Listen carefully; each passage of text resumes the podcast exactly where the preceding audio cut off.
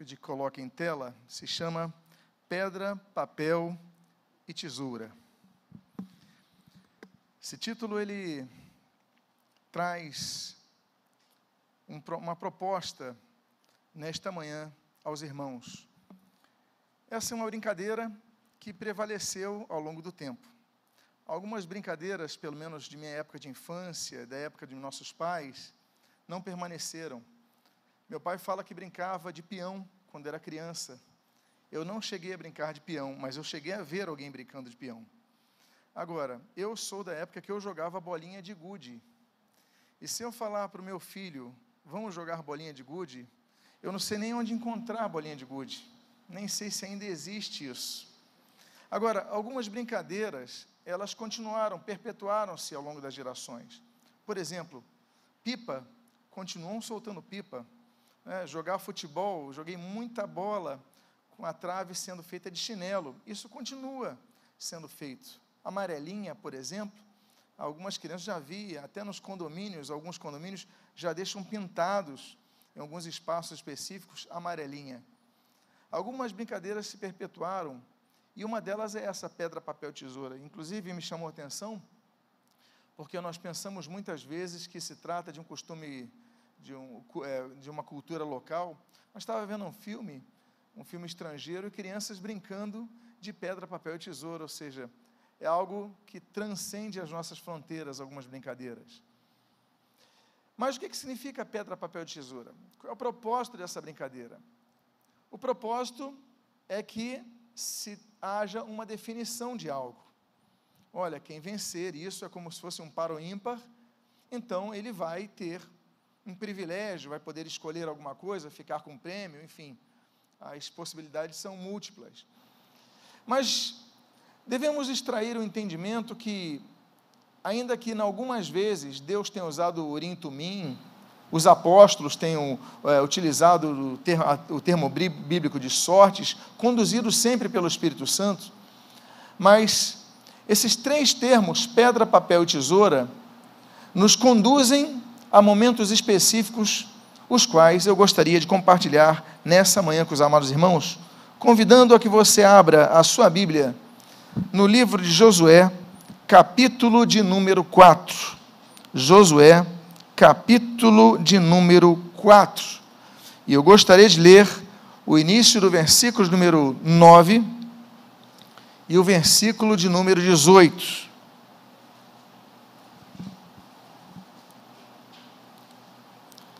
Aqueles que desejarem se colocar de pé para que façamos a leitura inicial, eu convido que desta forma assim procedam. Josué 4, 9 e depois vamos ao 18. Registra a palavra de Deus.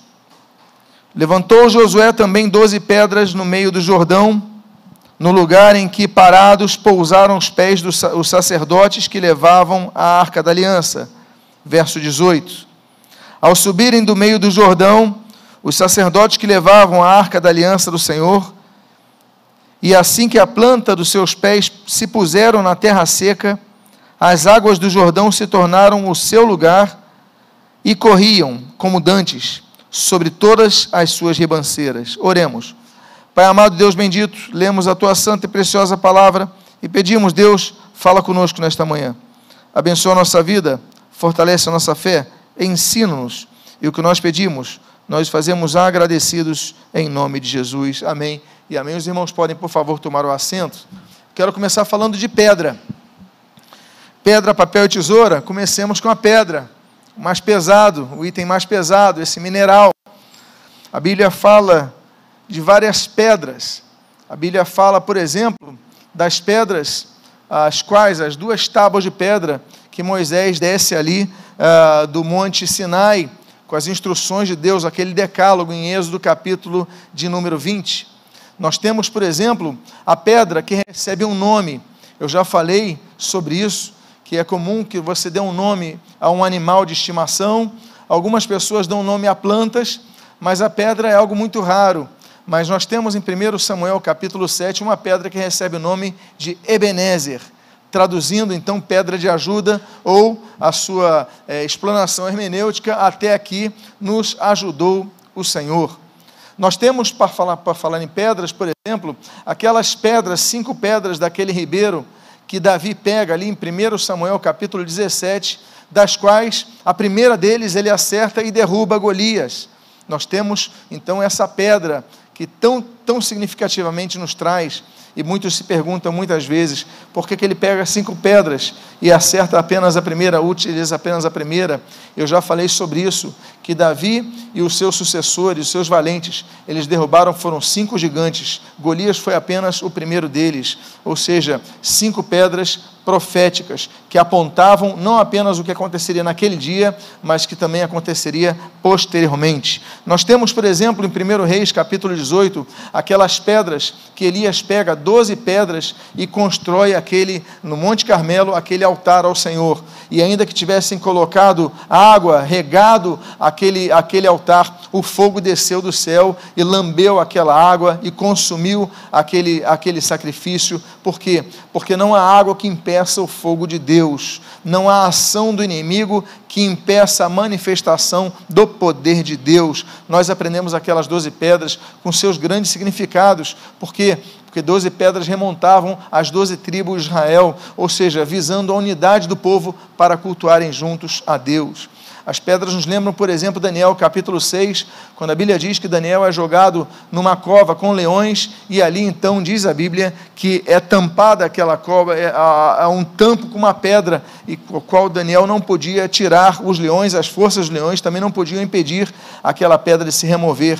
Aí nos lembramos, por exemplo, daquela pedra que Jesus encontra na cidade de Betânia, uma cidade muito próxima a Jerusalém, é, quatro quilômetros de Jerusalém aproximadamente, e aquela pedra estava o seu amigo Lázaro, ali já jazia, já, é, jazia naquele local, e aí Jesus então manda tirarem a pedra, por quê? Porque Jesus chama Lázaro a sair da pedra. E assim como aconteceu com Lázaro em João capítulo 11, em João capítulo 20 nós vemos acontecendo com o Senhor Jesus. Ele é colocado num local, e ali então aquela pedra é removida. O que eu quero dizer para os irmãos, quando cito o texto de Josué capítulo 4, é sobre a minha dificuldade quando eu lia esse texto.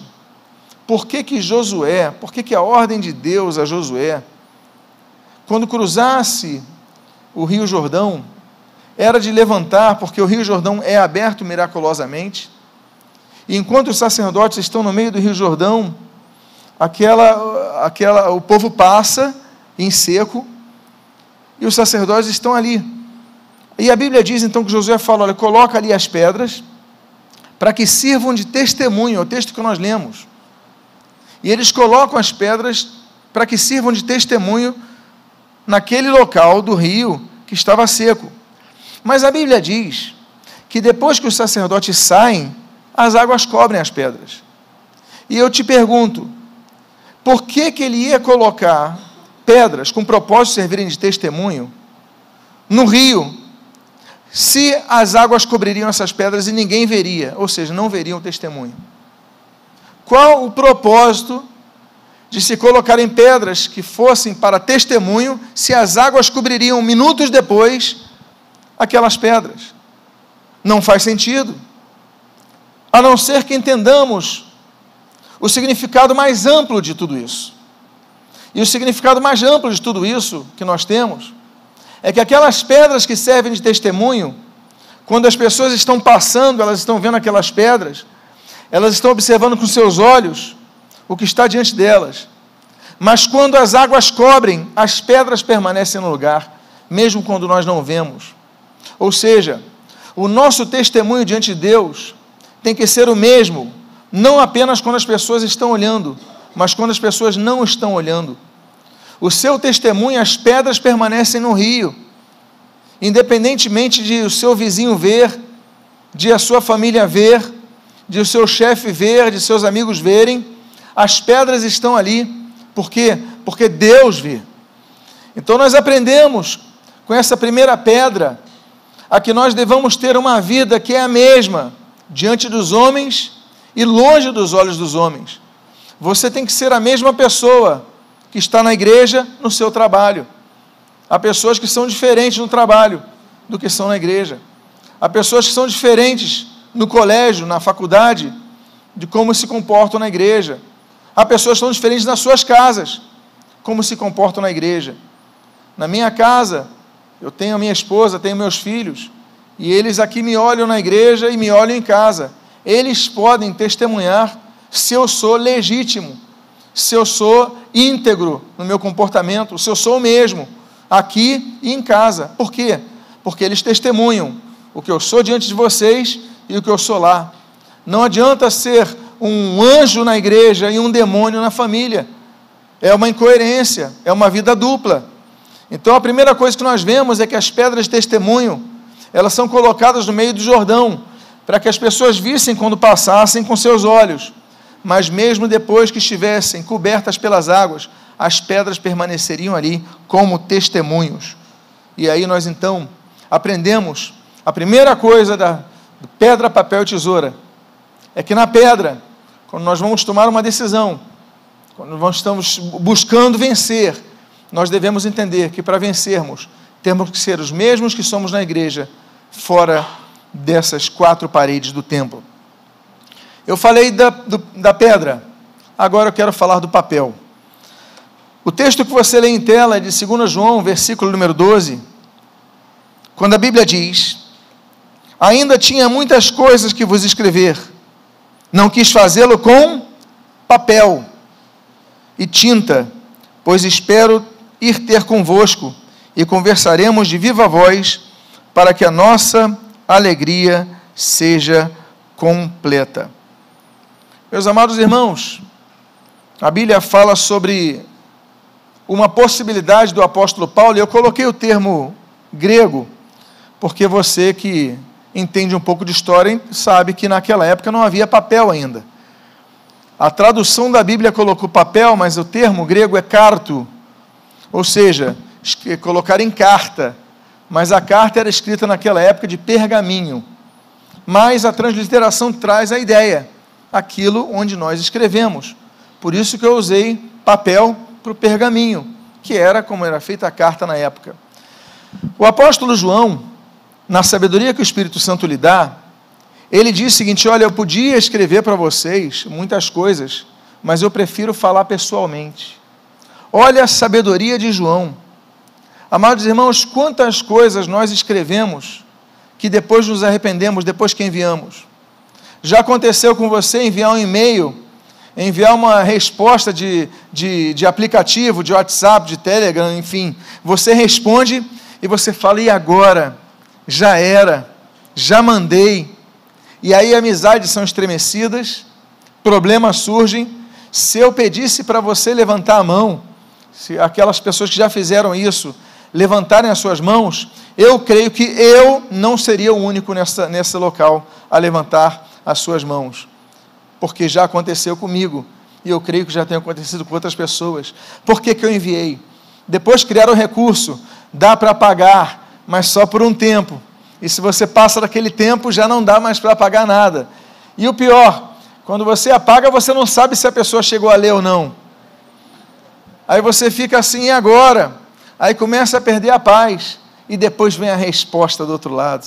Aí você fala, não era esse o sentido. O apóstolo João não vivia na época de WhatsApp, não vivia na época de e-mails, não vivia na época de Telegram, não vivia na época de redes sociais, mas ele vivia na época de escrita.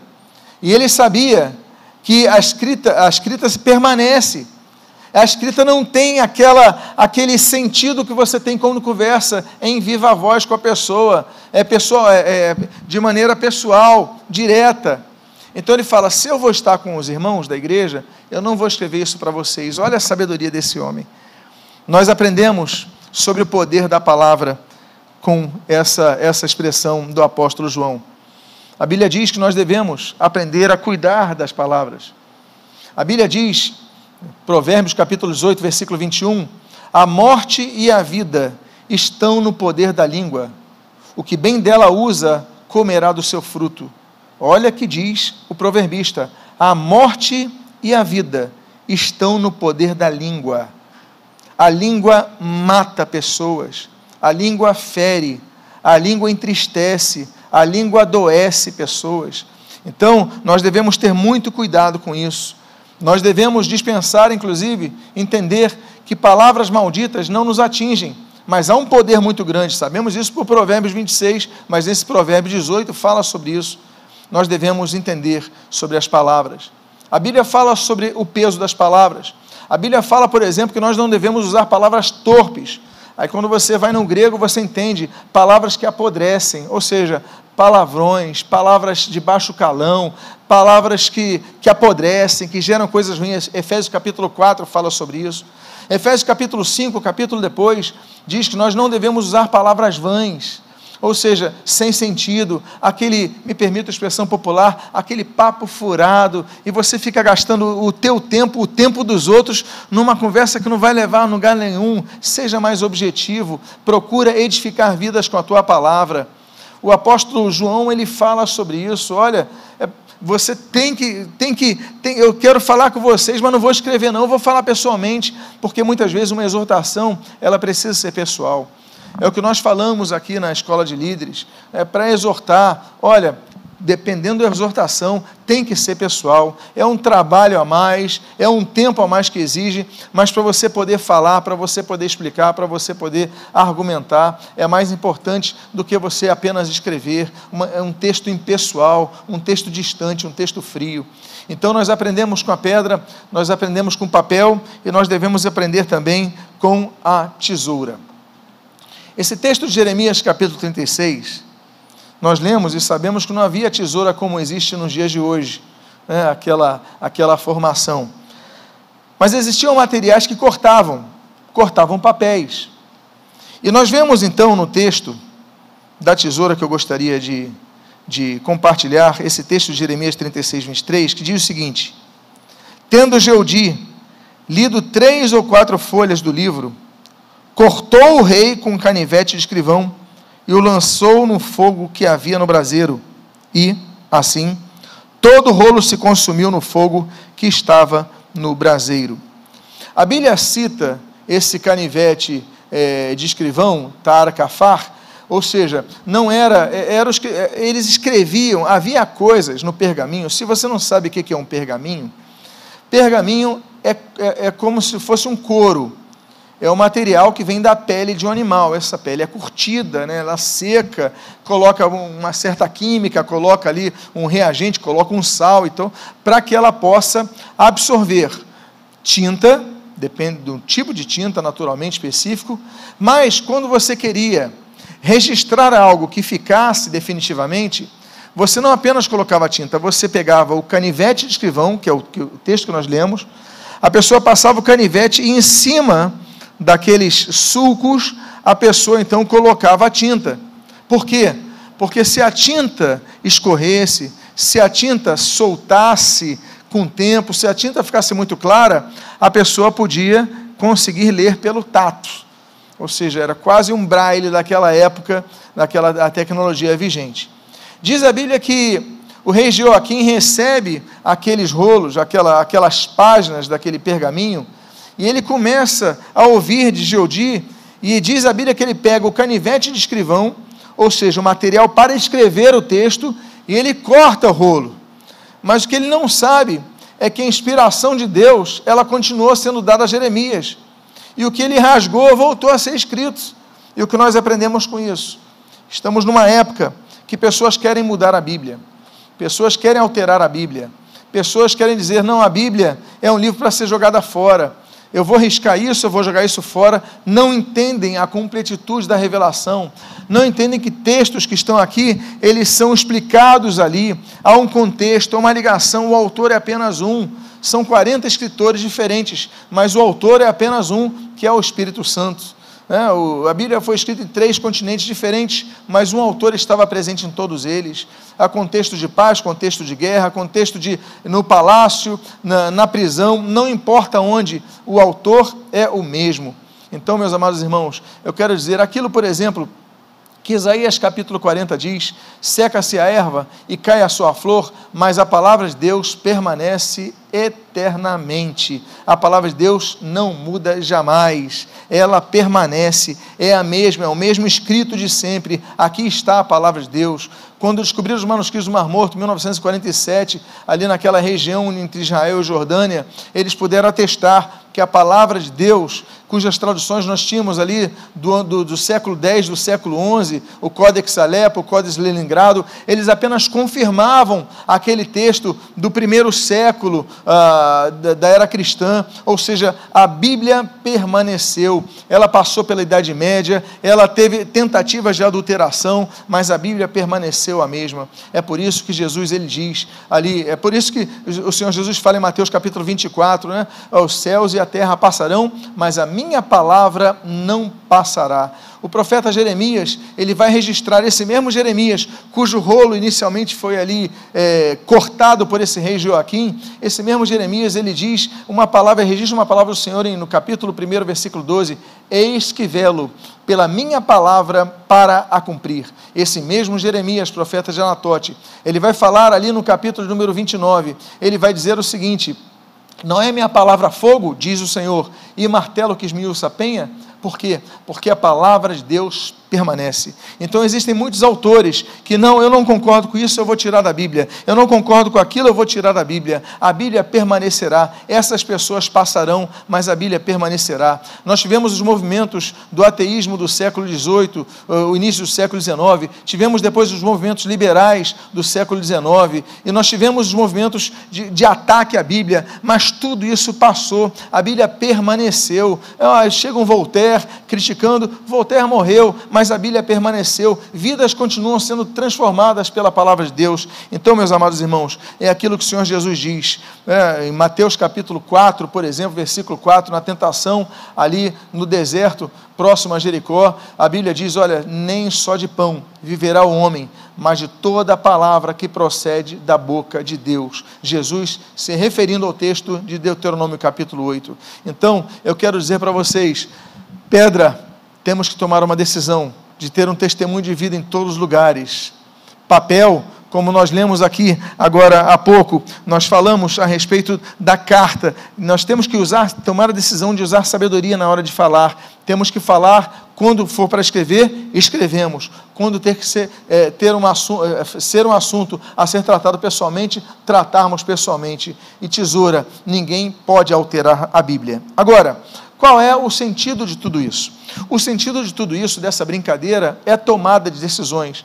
E assim como eu usei os três elementos dessa brincadeira, eu quero também usar, então, três decisões que nós devemos tomar. E a primeira tomada de decisão que nós devemos tomar se encontra em dois textos que eu selecionei, o de Êxodo 36 e o de 1 Reis, capítulo 18. A Bíblia diz: Pôs-se em pé à entrada do arraial e disse: Quem é do Senhor, venha até mim. Isso foi Moisés, quando desce do monte Sinai e o povo está adorando o bezerro de ouro. 1 Reis capítulo 18, versículo 21, nós temos um outro personagem, a Bíblia diz: Então, Elias se chegou a todo o povo e disse: Até quando cocheareis entre dois pensamentos? Se o Senhor é Deus, seguiu. Se é Baal, seguiu. Porém, o povo nada lhe respondeu. Nós temos dois grandes profetas de Deus que estão em dois montes diferentes.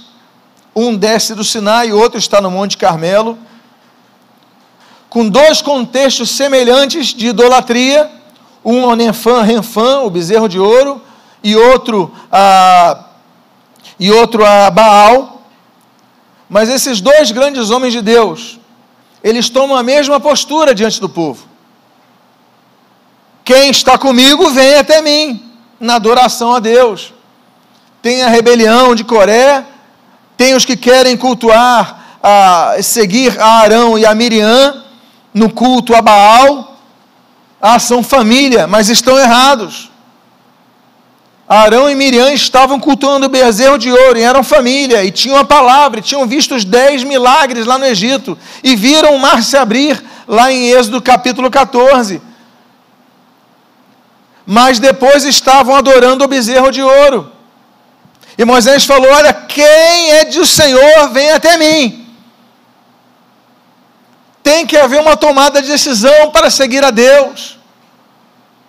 O mesmo Eli, o próprio Elias, séculos depois, ele vai falar: Olha, até quando vocês vão duvidar entre dois pensamentos, balançar entre dois pensamentos, cochear entre dois pensamentos, vacilar entre dois pensamentos, tender a dois pensamentos, indefinir-se entre dois pensamentos? Até quando cocheareis entre dois pensamentos? Se Deus é o Senhor, seguiu, mas se Baal o Senhor, seguiu, mas sigam só.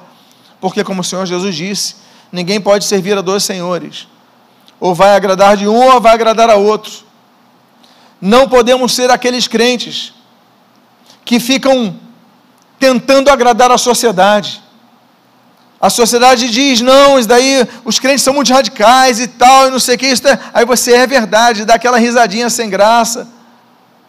Aí chega na igreja e cultua Deus, como se fosse firme na fé, mas chega na segunda-feira, balança na frente dos amigos. Quem é você? Qual é a sua identidade? Quem é do Senhor, que o sirva. Se é Baal, que o sirva. Então, a primeira decisão que nós temos que ter é a nossa postura diante do Senhor. Ou somos firmes com o Senhor, ou vacilaremos com Ele e cairemos. Então, a primeira decisão a ser tomada é quem é do Senhor, que esteja ao lado do Senhor. A Bíblia diz que, infelizmente, nesse texto de 1 Reis 18, que o povo nada lhe respondeu. Eu não sei se o povo ficou impactado com a definição de Elias, que o povo ficou na, ou se o povo ficou na dúvida, mas será que é Deus ou é Baal? Eu vou esperar o resultado. Eu vou esperar o resultado. Ou seja, não agindo com fé. Sem fé é impossível agradar a Deus. Sem fé você não tem experiências com Deus. Então, meus amados irmãos, nós devemos tomar o passo de fé, e essa é a primeira das três tomadas de decisão. A segunda das tomadas de decisão que nós devemos ter é o que se encontra nesses três textos, de Amós, do livro de Jeremias e do Salmo. Amós capítulo 5, versículo 6, a Bíblia diz: Buscai ao Senhor e vivei. A Bíblia diz em Jeremias capítulo 29, versículo 13: Buscar-me-eis e me achareis, quando me buscardes de todo o que? O vosso coração. E a Bíblia diz: Buscar o Senhor e o seu poder, buscai perpetuamente a sua presença, no Salmo de número 105, versículo número 4, emulando aquilo que nós lemos em 1 Crônicas capítulo 16. O que nós vemos aqui é que a segunda tomada de decisão é buscar ao Senhor. Devemos buscar muitas coisas. Jeremias fala que nós devemos buscar a paz. Jesus ele fala em Mateus 6,33: Buscai, pois, em primeiro lugar o reino de Deus, sua justiça, e as demais coisas vos serão acrescentadas. Paulo escreve aos Coríntios, em 1 Coríntios capítulo 14, nós devemos buscar os dons espirituais. Nós, então, aprendemos que somos pessoas que não podemos nos conformar em sentar e ouvir porque nós deixamos nesse momento de ser igreja e viramos auditório. Porque no auditório você apenas ouve. Mas nós somos mais do que um auditório, nós somos igreja, ou seja, um povo que pratica o que ouve. Somos as pedras vivas dessa construção que é Cristo. Então nós devemos agir, mas não apenas agir nos projetos da igreja. Temos o projeto do diaconato, eu vou então servir aqui os irmãos ah, eu tenho projeto da música, então eu vou tocar com os irmãos. Não, eu vou servir ali na, no berçário, no som. Não é isso. Não é apenas isso. Não é apenas ouvir a palavra no exercício dos talentos e dos dons e das habilidades, não é isso. Mas a coisa mais fundamental que nós devemos praticar, a coisa mais essencial que nós devemos praticar, fazendo nossa fé operante, como diz Tiago, é buscar ao Senhor é não apenas buscarmos quando estamos na igreja nos domingos, é buscarmos em nossa casa, é buscarmos no deserto, é buscarmos chorando, é buscarmos sofrendo, mas é buscarmos ao Senhor, é buscarmos ouvir a voz de Deus, é buscarmos entender o que Deus está falando, seja na pregação da palavra, seja no meio do louvor, seja numa expressão de uma saudação, que alguém te, te abrace, alguém te fale, seja escutando uma notícia, fique atento à voz de Deus, ao que Deus tem a falar na sua vida. Mas uma coisa é certa: a nossa postura não é a, a passiva, nós devemos ter uma postura ativa em busca ao Senhor. Buscai ao Senhor e vivei. Nós só vivemos quando buscamos ao Senhor. Você tem buscado ao Senhor? A Bíblia diz, nesse texto que nós lemos, Jeremias 29, 13: Olha, buscai ao Senhor Buscar-me-eis e me achareis, quando me buscardes de o que? Aí aqui nós temos o um segredo. Quando me buscar de todo o vosso coração. Tem pessoas que fazem uma oração, como diria minha mãe, não passa nem do teto. Aquela oração sem fé, aquela oração pro forma, aquela oração semi-profissional, mecânica, robótica, aquela oração sem alma. Não, nós devemos buscar ao Senhor de todo o nosso coração seja no culto, seja na reunião de oração, seja no momento do louvor, seja no seu quarto, seja no seu trajeto, que há um momento que ninguém pode interferir. Quando você começa a orar e buscar a Deus com teu coração, meus amados irmãos, ninguém pode interferir nesse momento da sua vida, porque o teu espírito está comunicando-se com o espírito de Deus e ele intercede por nós com gemidos inexprimíveis, com expressões que nós não entendemos. Deus Deus quer que nós o busquemos, mas o busquemos de todo o nosso coração. E o texto do Salmo 105, versículo 4, diz: Buscai o Senhor e o seu poder. É uma terceira face da busca ao Senhor. A primeira nos traz vida. A segunda face é que nos faz que nós encontremos quando buscamos de coração. Mas a terceira face é buscar o Senhor e o seu poder. Buscar o Senhor para dizer: Deus, eu estou te buscando, mas mostra o teu poder em minha vida. Senhor, me ajuda com essa porta, me ajuda com essa situação. Deus, tu és um Deus de milagres, tu és um Deus vivo, não servimos a um Deus morto, não servimos a um Deus impassível, nietzscheriano, distante. Tu não és um Deus apenas de longe, tu és um Deus de perto. Então, Deus, opera o um milagre em minha vida, faz o um milagre em mim, muda o que precisa ser mudado. E é isso que diz o texto, então, buscai ao Senhor e o seu poder, porque porque Deus é um Deus todo poderoso, ele tem poder para mudar tudo. E por fim, meus amados irmãos, eu falei da pedra, falei do papel, falei da tesoura. E usando esses três elementos, eu falei de três decisões a serem tomadas. A primeira das decisões que foi falada foi a postura de nos definirmos diante de Deus. Quem é do Senhor, me siga. Quem é do Senhor, esteja ao lado do Senhor. Quem é de Baal, esteja ao lado de Baal. A segunda posição foi essa: buscar ao Senhor para viver, buscar ao Senhor com o coração, buscar ao Senhor com o seu poder. E eu finalizo com a terceira tomada de decisão. A terceira tomada de decisão é a decisão muito importante para nós tomarmos. E essa decisão é aquela que se encontra naquele sermão do monte, onde no capítulo 7 do Evangelho segundo Mateus, versículos 13, 13 e 14, nós lemos o seguinte: Entrai pela porta estreita, larga é a porta espaçoso o caminho que conduz para a perdição, e são muitos os que entram por ela, porque estreita é a porta e apertado o caminho que conduz para a vida, e são poucos os que acertam com ela. Eu vou repetir a parte final, e são poucos os que acertam com ela, que acham a porta certa, que entram na porta certa. A Bíblia fala de várias portas: a porta da oportunidade, a porta de, do dilúvio, Gênesis capítulo 13. A porta estava aberta, mas depois que foi fechada, lacrada foi e ninguém mais ali entrou. Deus dá oportunidades. Deus é um Deus que fala de portas. A Bíblia, o Senhor Jesus, ele fala em Mateus 16 das portas do inferno, que não vão prevalecer sobre a igreja, mas o inferno tem suas portas. Em que porta nós estamos entrando? Aí nos lembramos do texto de João capítulo 10, versículo 9, quando Jesus diz: Eu sou a porta. Jesus, que no João capítulo 14, logo depois, versículo 6, olha, eu sou o caminho, a verdade e a vida, ninguém vem ao Pai senão por mim. Ele começa dizendo: Eu sou a porta. O caminho é Jesus, a porta é Jesus. E eu quero dizer, essa é a única porta que nós precisamos entrar. Eu convido a que você, por favor, se coloque de pé. A Bíblia diz, no, livro de Apocalipse, capítulo 3, versículo 20: Eis que estou à porta em bato. Se alguém ouvir a minha voz e abrir a porta, eu entrarei e cearei com ele e ele comigo. Jesus agora está batendo a porta do nosso coração.